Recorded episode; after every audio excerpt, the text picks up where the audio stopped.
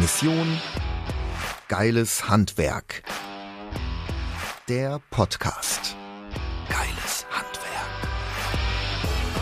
Sven Schöpker schraubt schon sein Leben lang daran, das Handwerk positiv zu verändern. Der mehrfach ausgezeichnete Unternehmer, Redner und gelernte Tischler ist ein Macher und möchte das Handwerk in ein vollkommen anderes Licht rücken. Sven packt die Dinge an. Mission Geiles Handwerk. Hey Sven, kannst du nicht mal etwas von deinen Veranstaltungen veröffentlichen? Also, diese Frage wird mir in letzter Zeit sehr, sehr häufig gestellt, egal ob das digitale Events sind oder ob das große Live-Events sind. Es können nicht immer alle dabei sein, keine Frage. Und ähm, da wurde ich jetzt in der Vergangenheit sehr häufig gefragt, kannst du nicht mal Teile aus diesem Programm veröffentlichen? Und damit herzlich willkommen zu dieser Podcast-Folge, denn das werde ich mit dieser Folge tun. Das heißt, Du hörst gleich die Tonspur von unserer äh, digitalen Veranstaltung von der Mission Geiles Handwerk Digital, die wir durchgeführt haben am 17.04.2021. Mega-Event in einem fantastischen virtuellen sogenannten XR-Studio, also einem 360-Grad-Studio. Damals äh, weit über 500 Teilnehmer, die online zugeschaltet waren, die an dem Event interaktiv oder in dem Event auch ihre Fragen stellen konnten. Und du hörst jetzt gleich die erste Tonspur von dem ersten Inhaltsblock. Dort geht es um Positionierung, um deine Unternehmensstrategie, um Marketing und um Vertrieb. Und ich wünsche dir viel Spaß bei dieser Folge. Viele tun sich schwer, sich und ihre Leistung besser zu verkaufen. Und fast alle suchen doch derzeit händeringend neue Mitarbeiter. Und die allermeisten, sind wir doch ganz ehrlich, tun sich doch schwer, aus diesem Hamsterrad des Tagesgeschäftes zu entfliehen und an diesen wichtigen Themen im Unternehmen zu arbeiten. Und es ist mir eine besondere Ehre, dass ich dir heute ein paar Impulse geben darf, wie du aus diesem Hamsterrad rauskommst und dein Unternehmen zu mehr Erfolg und zu mehr Sichtbarkeit bringen kannst. Und der Erfolg im Handwerk, war für mich ein unglaublich langer Weg. Genau genommen begann der an meinem ersten Schultag, an meinem ersten Schultag. Und ihr könnt es nicht wissen, mein Vater war früher immer sehr streng. Ich durfte also nie bei uns in die Tischlerei. Mein Vater sagte immer, das ist viel zu gefährlich, die ganzen großen Maschinen, der ganze Krach. Ich durfte nie in unsere Tischlerei. Und an unserem ersten, an meinem ersten Schultag, weiß ich noch genau, es war ein toller Sommertag, es war warm, die Sonne schien und ich kam nach Hause und hatte diese Schultüte in der Hand und mein Vater stand in der Tür und sagte, hey Sven, heute ist dein erster Schultag, heute beginnt der Ernst des Lebens, heute zeige ich dir unsere Schreinerei. Und ich war natürlich ganz aufgeregt, ich wollte das sehen, die ganzen großen Maschinen. Und als wir so durch diese schwere, große Eichentür gingen, die mein Großvater noch gebaut hatte, und ich diesen Duft des Zedernholzes in der Luft spürte, da kamen zwei Azubis, zwei Lehrlinge, kamen vorbei. Die trugen so eine Kommode und mein Vater stoppte die beiden, sah sich diese Kommode an und diese Kommode war komplett aus Massivholz gefertigt. Bis auf die Rückseite. Die war aus so einer Art Pressspanplatte damals gefertigt. Mein Vater sagte zu den beiden, hey, ihr könnt es nicht wissen, aber wenn diese Kommode im Schlafzimmer des Schreinermeisters, sprich bei mir und meiner Frau stehen würde, dann wäre die Rückwand ebenfalls aus Massivholz gefertigt. Merkt euch das für immer. Jedes Möbelstück, was hier gebaut wird, wird so gebaut, als könne es beim Schreinermeister persönlich im Schlafzimmer stehen. Hey, und das war dieses Qualitätsempfinden, dieser Qualitätsanspruch, den mein Vater mir mit auf den Weg gegeben hat. Und die Insolvenz kam trotzdem vor elf Jahren.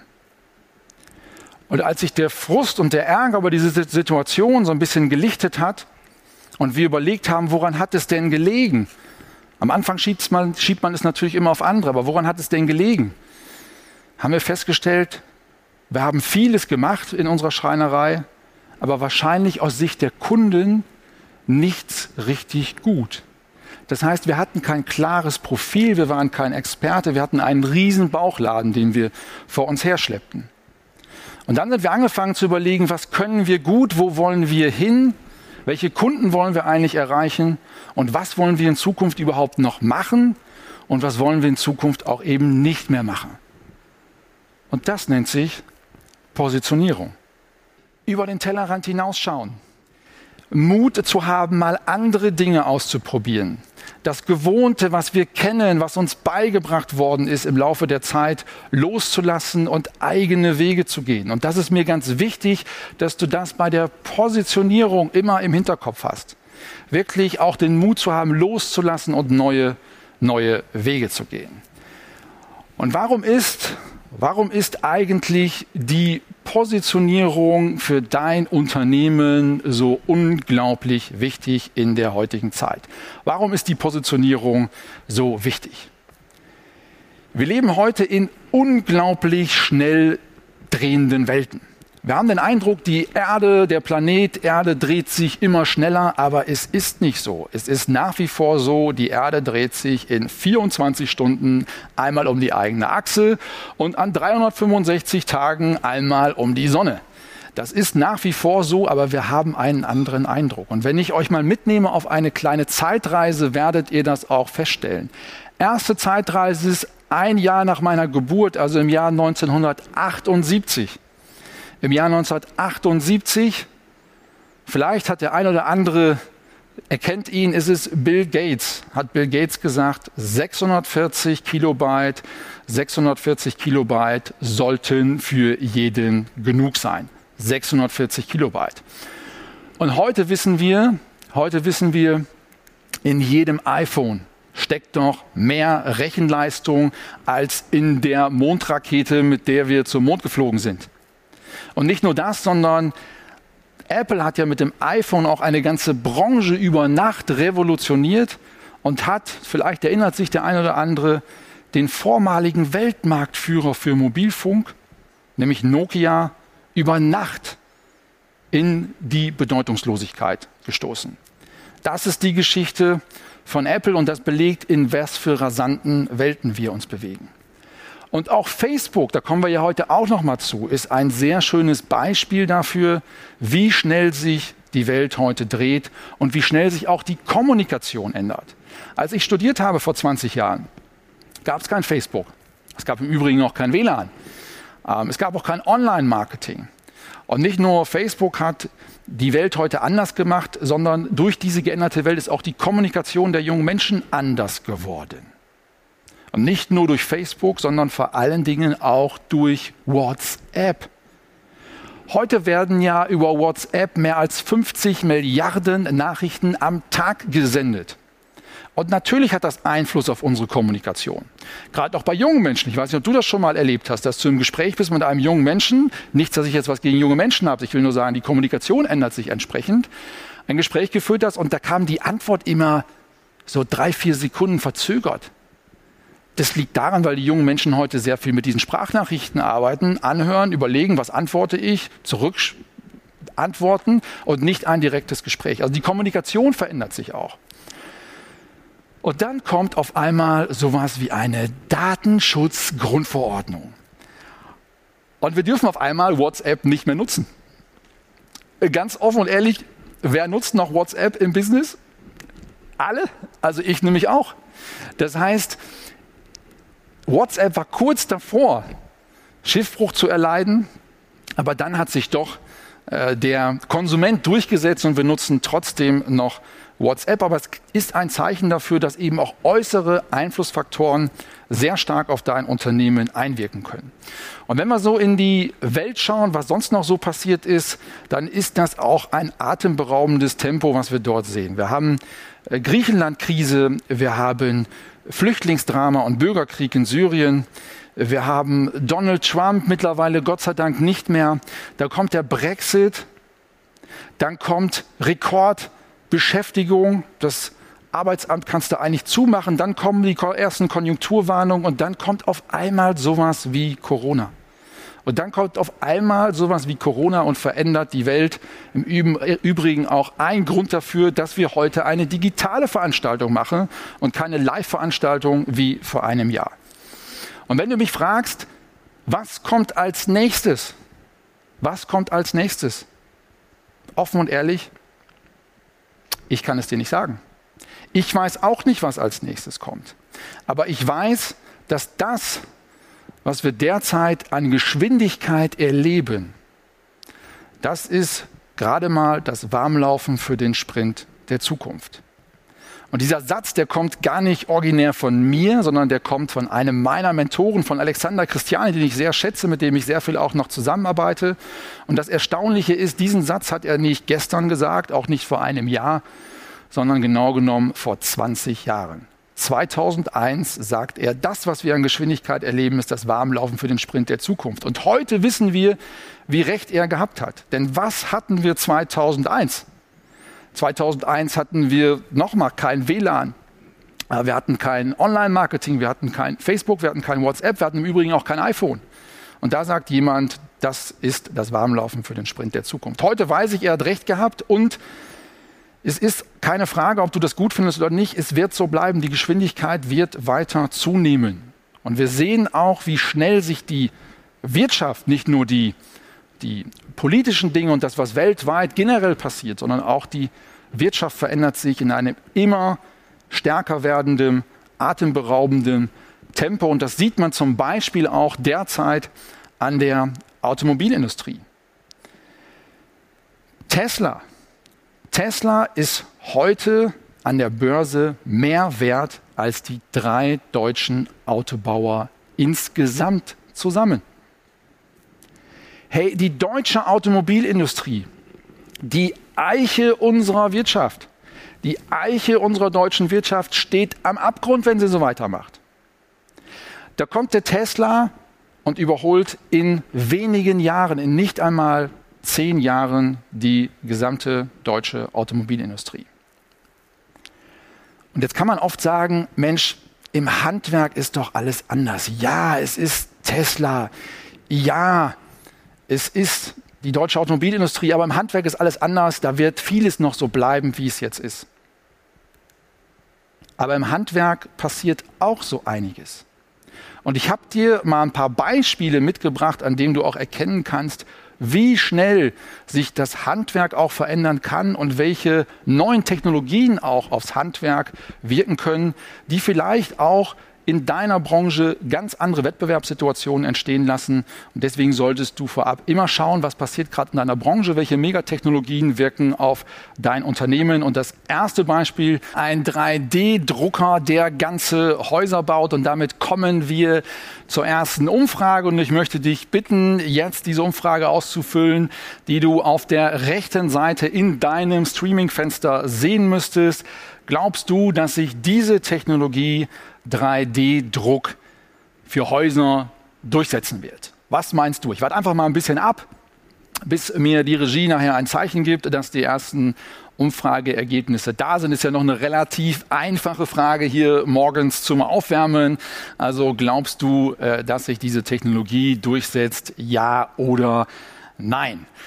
So, und ich kriege das Zeichen gerade, ähm, ja, die ersten Ergebnisse sind da, sodass wir die einblenden können und in etwa, ich kann es nicht genau erkennen, aber in etwa 70 Prozent von euch sagen, nein, das wird sich nicht durchsetzen und 30 Prozent sagen, ja, die sind vielleicht ein bisschen innovativer.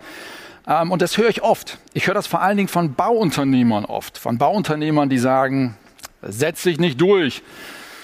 In Deutschland wollen wir Stein auf Stein bauen. Und äh, was in Moskau geht mit so einem kleinen Haus, genau genommen mit einer kleinen Hundehütte, das geht ja wohl nicht äh, in Deutschland. Und vor allen Dingen kriegen wir Bauphysik und so weiter eh nicht geregelt, Isothermenverlauf und solche Dinge. Also all die Sachen, die eben so typisch deutsch sind. Äh, also setzt sich das durch, ja oder nein? Die meisten sagen tatsächlich nein.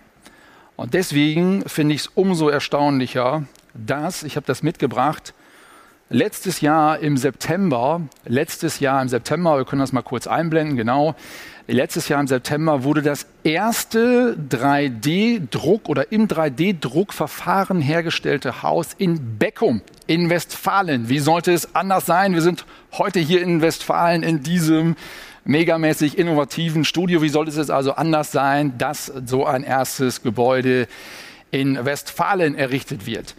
Also, sowas findet statt und du solltest eben nochmal schauen, welche Technologien gibt es bei dir, die sich durchsetzen werden? Weil, sei dir sicher, hinter diesem Haus zum Beispiel in Beckum steckt Heidelberger Zement, großer Konzern mit einer hohen Finanzkraft.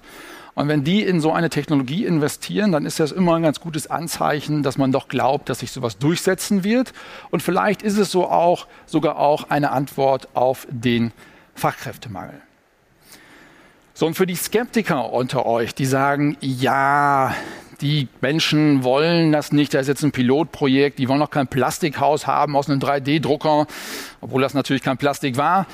Aber die wollen noch Stein auf Stein machen, habe ich euch die nächste Innovation, auch die Baubranche mitgebracht, auch die Baubranche mitgebracht, äh, wo Stein auf Stein eben komplett digital durch Robotertechnik hergestellt wird. Das ist ein australisches Start-up, im Übrigen auch mittlerweile ein äh, großer deutscher Ziegelhersteller als Investor mit eingestiegen. Und was die machen, finde ich sensationell. Und damit kommen wir zum zweiten, zur zweiten Mega-Innovation im Handwerk aus dem Jahr 2020. Ist das nicht der Hammer? Ist das nicht sensationell, wie dieser LKW, dieser Truck, dieser Roboter Stein für Stein rechtwinklig? Da freuen sich natürlich die Tischler da draußen, ich mich auch, endlich rechtwinklige Wände so ein Gebäude erstellen. Also ich finde es sensationell und schau eben auch für deine Branche, was ist dein Hadrian X? Was ist deine Mega-Innovation, die auf dein Unternehmen einwirken kann? Weil nochmal seid ihr sicher, wenn ein großer Baukonzern, es ist in dem Fall Wienerberger, als Investor dort einsteigt, dann ist das immer ein Zeichen, dass solche Technologie Zukunft hat und dass man auf solche Zukunftstechnologien baut. So, und die wichtige Erkenntnis daraus ist, die Erfolgsrezepte der Vergangenheit werden nicht mehr die Erfolgsrezepte der Zukunft sein. Und wie waren denn die Erfolgsrezepte der Vergangenheit? Die Erfolgsrezepte der Vergangenheit waren, mach möglichst viel. Wenn mal ein Geschäftsbereich schlechter läuft, hast du immer noch den anderen. Das ist auch grundsätzlich erstmal keine falsche Überlegung. Aber es ist eben nicht mehr die Zukunft dieser Bauchladen, alles zu machen. Und so sah es ja im Grunde genommen bei uns in der Tischlerei vor zehn Jahren auch aus. Und daraus resultierten natürlich viele, viele Probleme. Das heißt, erstens, du kannst in keinem Bereich, du kannst in keinem Bereich mehr richtig gut sein. Du kannst in keinem Bereich richtig gut sein. Du bist in keinem Bereich auch wirtschaftlich gut. Also bei uns war es damals so, als wir noch Fenster montiert haben, das haben wir dann drei, vier Mal im Jahr gemacht. Du hast aber nicht die, das Equipment, was jemand hat, der nur Fenster macht. Auch deine Mitarbeiter sind natürlich nicht so schnell. Das ein Mitarbeiter ist ja auch schneller, kann wirtschaftlicher arbeiten, kann sich auch auf seine Stärken konzentrieren, wenn er immer das Gleiche macht. Das heißt, wir haben das zwar gut gemacht, aber wir waren nicht wettbewerbsfähig, wir waren wirtschaftlich nicht gut an der Stelle. Und du verlierst natürlich aufgrund der fehlenden Innovationskraft letztendlich den Anschluss. Und das Beispiel jetzt über dem Tischler noch hinaus, was ich oft bringe, ist das Thema Heizung sanitär. Also Heizung sanitär. Heizung sanitär. Das alleine ist ja schon ein riesen, riesen Spektrum. Das alleine ist ja schon ein riesen Spektrum, ein riesen breites Klavier, was du irgendwann nicht mehr spielen kannst. Im Sanitärbereich Früher war ein Badezimmer ein Badezimmer, heute ist ein Badezimmer eine Wellnessoase. Das heißt, da gibt es viel mehr Produkte, ähm, viel mehr Dinge, mit denen du dich beschäftigen kannst oder sogar auch musst. Und der Heizungsbereich ist ja noch krasser. Also vor 20 Jahren bist du zum Kunden rausgefahren und hast gesagt, was möchten Sie denn haben? Eine Gasheizung oder eine Ölheizung? Das war's. Mehr war es ja nicht, übertrieben gesagt. Was haben wir denn heute? Wir haben Gasbrennwert, wir haben Ölbrennwert, wir haben solarthermische Unterstützung, wir haben Blockheizkraftwerke, wir haben Brennstoffzellenheizung, wir haben Pelletheizung, wir haben Luftwärmepumpen und zwar dort Luftwärmepumpen, wir haben aber auch äh, Wasserwärmepumpen. Also diese Vielfalt ist so, so unglaublich und du läufst Gefahr, wenn du dich dann nicht spezialisierst, dass der Kunde, und das ist auch ein Riesennachteil fehlender Spezialisierung, der Kunde dir gegenüber einen Wissensvorsprung hat weil das Wissen ist doch heute im Internet verfügbar. Das heißt, wenn du einen Kunden hast, der beispielsweise sich über ein verlängertes Wochenende mit dem Thema Brennstoffzellenheizung beschäftigt und sich vier Tage einschließt und googelt und sich die ganzen Förderthemen durchliest, der kommt im Zweifel zu dir als Heizungsbauer am Montagmorgen und weiß mehr als du. Und das darf nicht sein, weil du musst, da kommen wir später ja noch drauf, im Verkauf musst du natürlich der Experte sein und nicht der Kunde. Und von daher haben diese Konzepte haben keine Zukunft mehr. Denn das, was du brauchst, das, was du brauchst heute als Unternehmer, ist Fokus. Ist Fokus, ist Konzentration auf eine Sache. Konzentriere dich auf einen Punkt. Und das wird deutlich, das wird deutlich, wenn du zum Beispiel an den Sport denkst. Michael Schumacher, mehrfacher, ich glaube siebenmal war es, Formel 1 Weltmeister, war zweifelsohne ein mega guter Allround-Sportler auch. Der konnte gut Fußball spielen, der konnte gut Motorrad fahren, der war gut im Motorsport, der kann gut Golf, der ist ein mega Sportstyp. Aber wäre er siebenmal Formel 1 Weltmeister geworden, wenn er sich nicht frühzeitig auf einen Bereich fokussiert hätte und gesagt hätte, genau das mache ich jetzt richtig gut? Ich glaube nicht. Und der Vorteil von fokussierten Unternehmen ist, erster Vorteil, nur Experten, nur Experten sind wahre Kundenmagneten. Und dazu habe ich dir auch eine kleine Geschichte mitgebracht. Der eine oder andere, der heute dabei ist, wird Kinder haben. Vielleicht im Alter so zwischen sechs und elf. Unsere sind acht und elf. Ähm, und die Kids, die schweben ja heute mit diesen Hoverboards so durch die Gegend. Also wenn wir spazieren gehen mit der Familie, die Kinder gehen ja nicht spazieren, sondern die schweben mit spazieren auf diesen Hoverboards. Und meine Frau, das ist jetzt mein Tipp, den ich für dich habe, ist sehr, sehr sportlich und hat es versucht auf diesem Hoverboard. Und das ist mein Tipp, ist nicht gut für Erwachsene. Nicht gut für Erwachsene. Das Ergebnis war Handgelenksbruch. Und als meine Frau im Rettungswagen saß, bedröppelt, und ich saß noch bedröppelter auf dem Bürgersteig,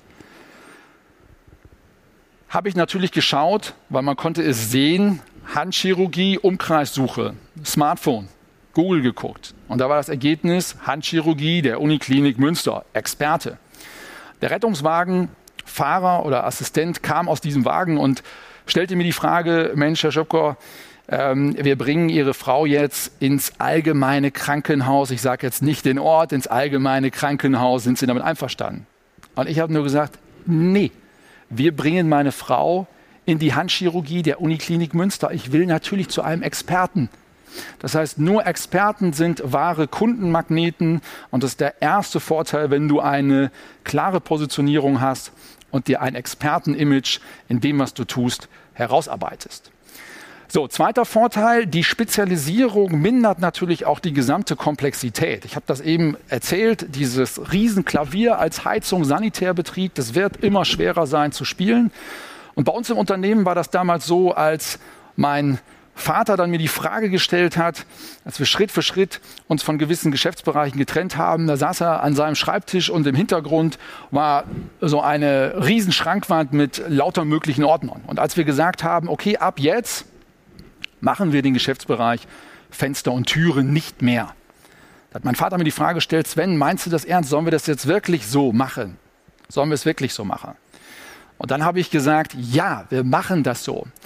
Und dann hat mein Vater diese Schrankwand angeschaut und hat erstmal fast 20 Ordner, die da drin standen, fast 20 dieser Ordner rausgezogen und in Container geworfen. Und das war so entlastend. Und auf einmal war nicht nur in dem Regal Raum und Platz, um an neuen Dingen, an dem, was wir machen wollten, da innovativer zu werden, besser zu werden, es war nicht nur Raum und Platz in diesem Regal, sondern vor allen Dingen auch im Kopf war Raum. Zeitlich und auch inhaltlich war Platz, um sich mit anderen Innovationen zu beschäftigen, in dem Bereich, in dem wir richtig gut werden wollen. Dritter Punkt ist, dritter riesen, riesen Vorteil ist, Marketing ist deutlich effizienter und wirkungsvoller, wenn du dich fokussierst und spezialisierst. Stell dir vor, du schwimmst mit deinem riesen Bauchladen, mit deinem riesen Bauchladen im Ozean. Sinnbildlich. Und du nimmst deine gesamte Kraft, in dem Fall deine Marketingkraft, die du hast, nimmst deine gesamte Kraft und machst einmal diese Bewegung, machst einmal diese Bewegung, da wird am Festland, hunderte Kilometer entfernt, nicht mal der Hauch einer Welle ankommen. Nicht mal der Hauch einer Welle, obwohl du alles gegeben hast. Und jetzt stell dir vor, du bist fokussiert und sitzt nicht mehr in einem riesen Ozean, sondern du sitzt in einer kleinen Badewanne. Und wenn du jetzt diese Bewegung machst einmal, dann schwappt das Wasser raus. Du entfachst einen Tsunami an der Stelle. Und das ist das Geheimnis wirkungsvollen Marketings bei der Positionierung, bei der Fokussierung. Du kannst viel effektiver, wirkungsvoller Marketing betreiben. Dritter Vorteil, dein Team wird natürlich auch stärker und besser. Dein Team wird viel stärker und besser, weil dein Team sich auch auf die Stärken auf einen Bereich fokussieren und konzentrieren kann. Das heißt, heute ist es ja bei uns in der Tischlerei so, wir sind fokussiert auf den gehobenen, designorientierten Innenausbau für Privatkunden. Zu 90 Prozent arbeiten wir für Privatkunden. Und wir sind sehr, sehr stark in einem Geschäftsbereich, nämlich wirklich Manufakturküchen. Und wenn es denn früher so war, dass wir vielleicht maximal ein, zwei Küchen im Jahr gebaut haben, dann hat das natürlich auch lange gedauert bei einem Mitarbeiter. Heute bauen wir zwei Küchen im Monat. Also ungefähr 24 bis 30 Küchen im Jahr, alle als Manufakturküche höchst individuell. Und natürlich ist es klar, dass wenn ich jetzt einen Mitarbeiter habe, der sich nur mit diesem Thema beschäftigt, dass der viel besser und viel stärker in dem Bereich geworden ist, was er da tut und was er macht. Äh, und damit ist es auch letztendlich unterm Strich viel, viel wirtschaftlicher.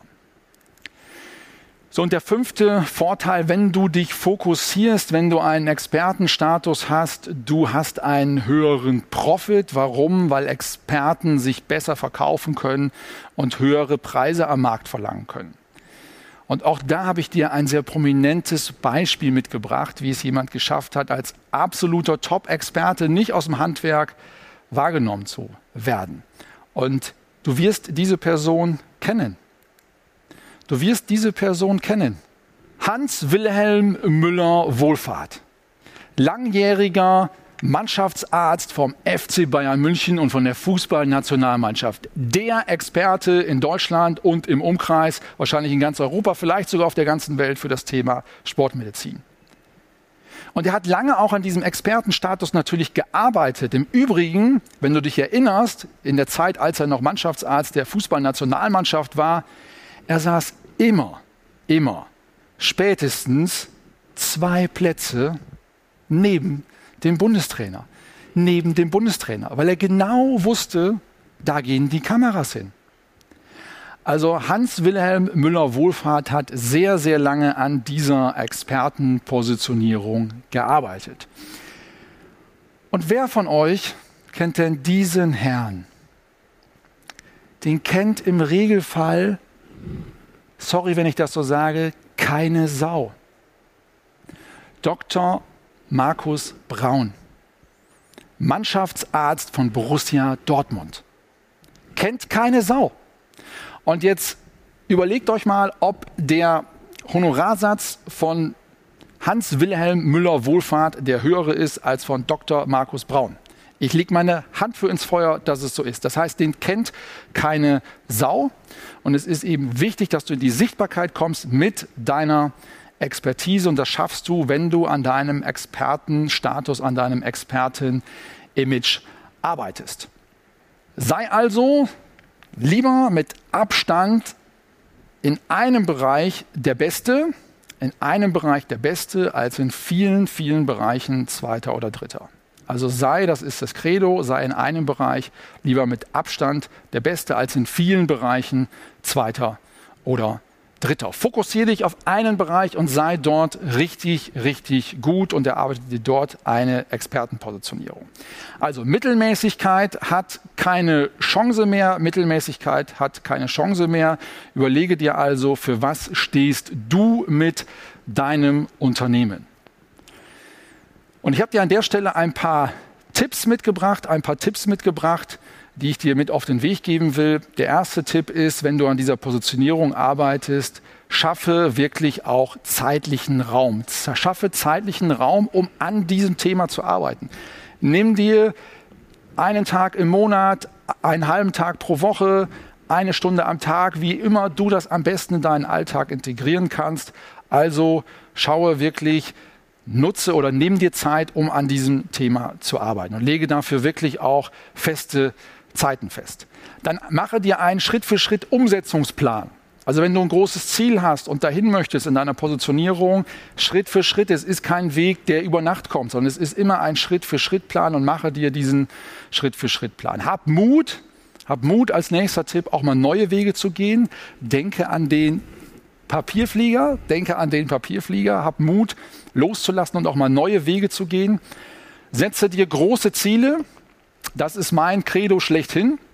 Das heißt, wenn ich meine Jahresziele erreiche, dann bin ich eigentlich immer ein bisschen enttäuscht, weil ich dann sage, hm, waren die Ziele nicht groß genug. Also ich habe es lieber, dass ich 10% drunter bleibe, dann weiß ich, das Ziel war sehr hoch. Anstatt dass ich eine Punktlandung mache, dann war das Ziel eben nicht groß genug. Und letzter Tipp ist, suche dir einen Mentor, der dich dabei begleitet. Gerade bei Positionierungsfragen ist es so, du brauchst jemanden, der von außen mal drauf schaut, der dir auch mal die richtigen Fragen stellt, damit du auf Dinge vielleicht kommst, auf die du selber nicht kommen würdest. So, die Tipps habe ich auch nochmal zusammengefasst hier auf der Folie für dich zum Mitlesen. Wichtigster Punkt ist aus meiner Sicht, denke wirklich an den Papierflieger, habe Mut loszulassen, denk mal anders und mach es anders, wie du es bisher vielleicht an der Stelle gewohnt bist. So, und dann ist es so, wenn du deine Botschaft gefunden hast an der Stelle, wenn du deine Botschaft gefunden hast, dann kommuniziere nur noch diese Botschaft auf deiner Website, Social Media, egal was du machst, dann kommuniziere nur noch diese Botschaft. Und das fängt bei deiner Website, fängt das schon an. Ein gutes Beispiel ist GoPro. Gestochen scharfe Action-Videos in 4K hey, da weißt du sofort, bin ich da zu Hause, bin ich da nicht zu Hause, kaufe ich da, kaufe ich da nicht. Also gestochen scharfe Action-Videos in 4K, super Botschaft, direkt auf den Punkt gebracht, mega gutes Beispiel. Auf meiner Speaker-Seite ist es so, begeisterte Zuhörer dank packender Themen aus der Praxis. Ja, das ist es.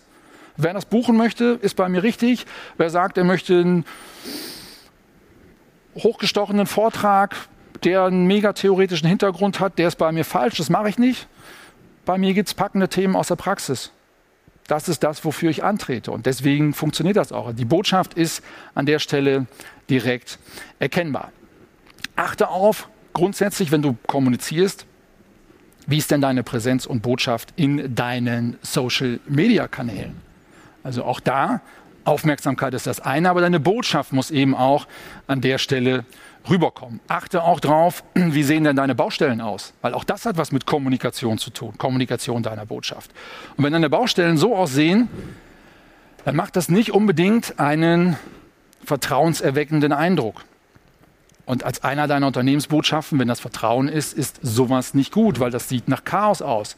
Und der Kunde kann die Leistung gar nicht beurteilen, aber er sieht den Zustand der Baustelle und schließt äh, auf deine Leistung, die du erbringst. Also, solche Bilder, die sehe ich nur sehr ungern. Ich laufe häufiger mal auch abends mal durch Neubaugebiete, gucke mir das an. Ich habe nichts gegen Feierabendbier, aber wenn das das Erste ist, was der Bauherr, der abends zur Baustelle kommt, sieht, dann ist das an der Stelle sicherlich nicht gut. So, und es geht ja auch anders. Es geht auch anders und äh, Lieber Andreas, du bist ja auch dabei heute. Andreas Mertel, das ist das Beispiel von dir. Ich finde, das ist sensationell, weil, hey, das ist mal eine geile Baustelleneinrichtung. Und wenn der Kunde zu dir kommt, und darum geht's, der wird sofort Vertrauen ähm, äh, gewinnen und sagen, hey, super Baustelle, hier läuft es strukturiert ab, hier bekomme ich eine super Qualität. Und das ist die Botschaft, die dabei rüberkommen muss. Also achte auch drauf, wie sehen deine Baustellen aus. Äh, warum ist das nochmal so wichtig? Ganz einfach, weil der Kunde kann die Qualität deiner Arbeit eh nicht einschätzen. Der kann die Qualität deiner Arbeit eh nicht einschätzen. Und der schließt von dem Zustand deiner Baustelle auf die Qualität deiner Arbeit. Und das ist nicht richtig, aber so ist es nun mal. Und deswegen ist mein Tipp, achte wirklich drauf, wie ist der Zustand deiner Baustelle. Das ist ein Teil deiner ähm, Unternehmenskommunikation. Das gleiche gilt übrigens auch für Firmenfahrzeuge und so weiter und so fort. Also, in deiner gesamten Kommunikation äh, muss dann deine Markenbotschaft erkennbar sein. Ganz, ganz wichtiger Punkt.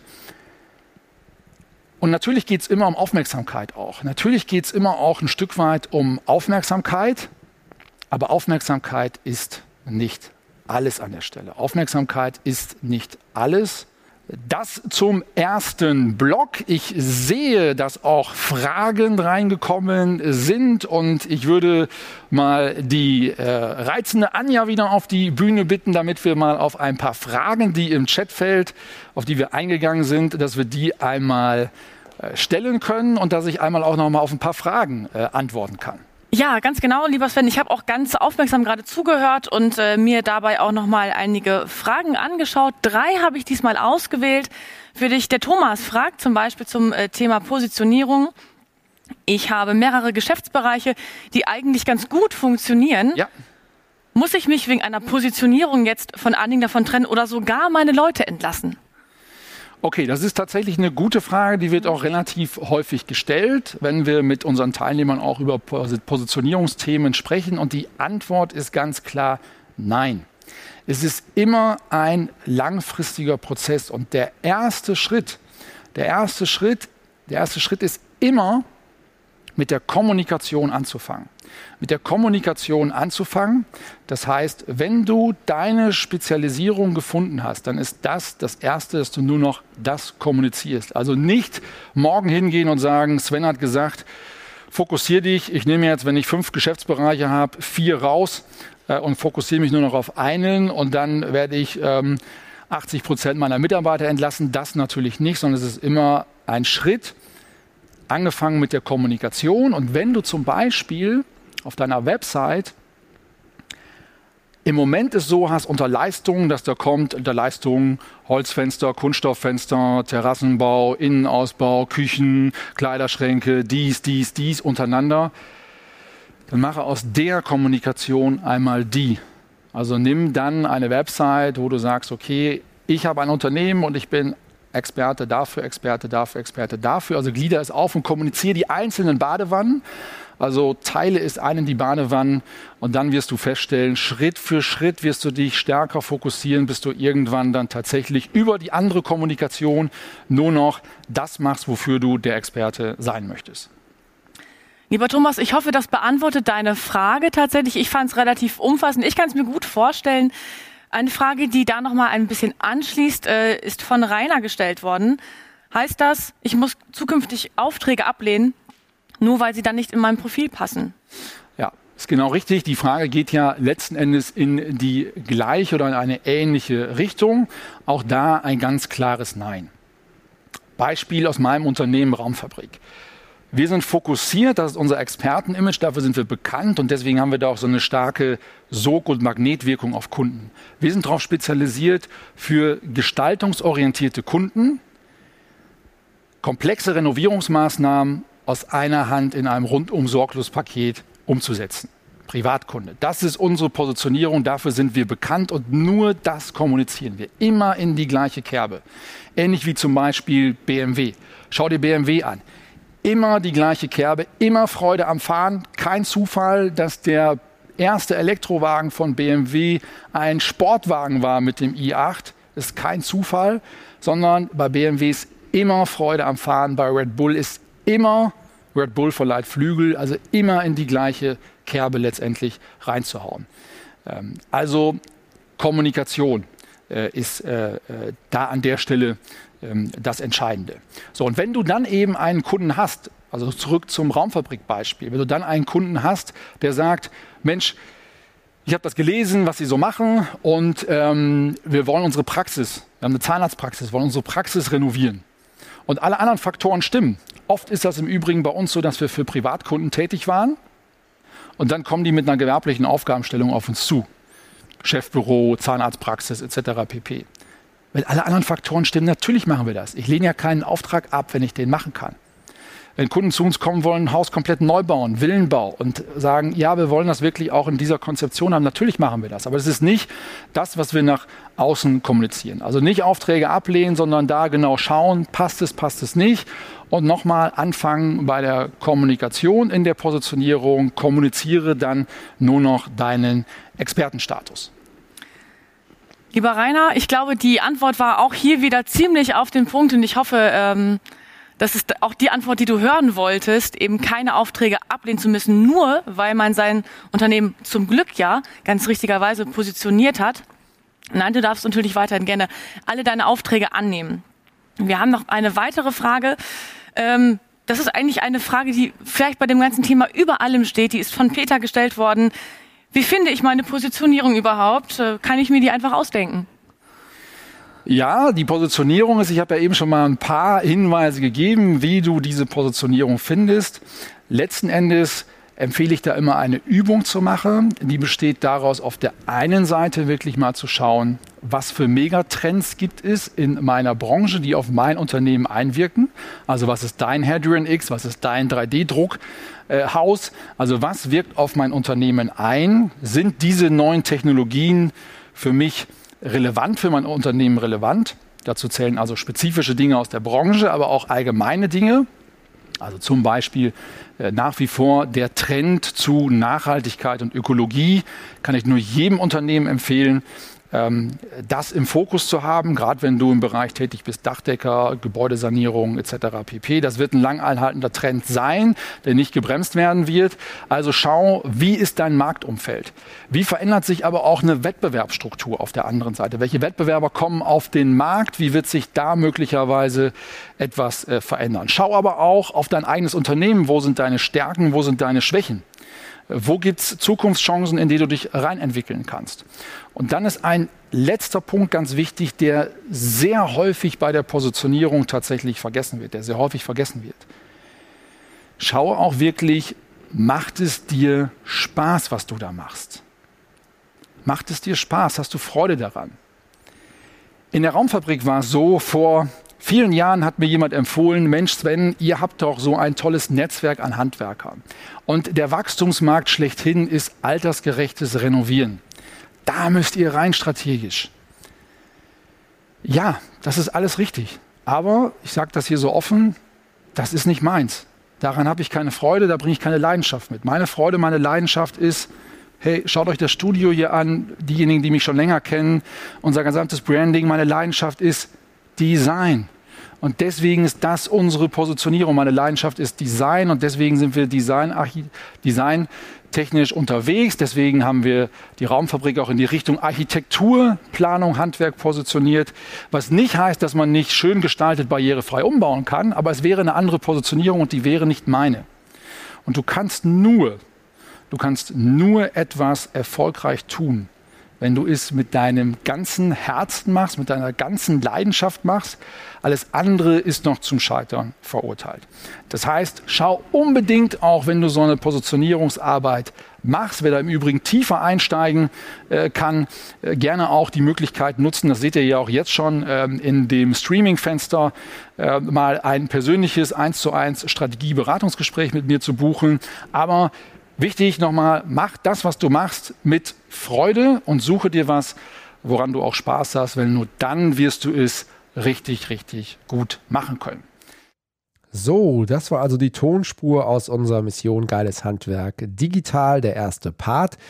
Ich hoffe, du hast ein paar Impulse mitnehmen können. Und wenn du sagst, hey, das war eine coole Geschichte, dann äh, melde dich gerne auch mal bei uns. Du kannst jederzeit ein kostenloses Beratungs- und Strategiegespräch bei uns buchen. Dauert in etwa so anderthalb Stunden, die ich mir Zeit nehme für dich. Und dann schauen wir einfach mal, wo stehst du, wo möchtest du hin, was sind deine großen Herausforderungen, was sind deine Ziele und dann gucken wir, wie wir dir vielleicht dabei helfen können. Also, wenn du darauf Lust hast, dann melde dich gern unter missiongeileshandwerk.de und wenn dir generell dieser Podcast gefällt, dann vergesse nicht zu abonnieren und lass uns gerne auch eine 5-Sterne-Bewertung bei iTunes da. Und in dem Sinne wünsche ich dir jetzt erstmal einen schönen restlichen Tag, eine schöne Woche und wir sehen uns bald in der nächsten Folge. Mission Geiles Handwerk. Der Podcast.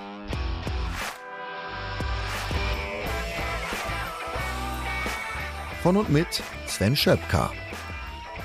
Sei auch ein Macher, mach mit. Mehr Handgriffe und Werkzeuge findest du auf Mission Geiles Handwerk.de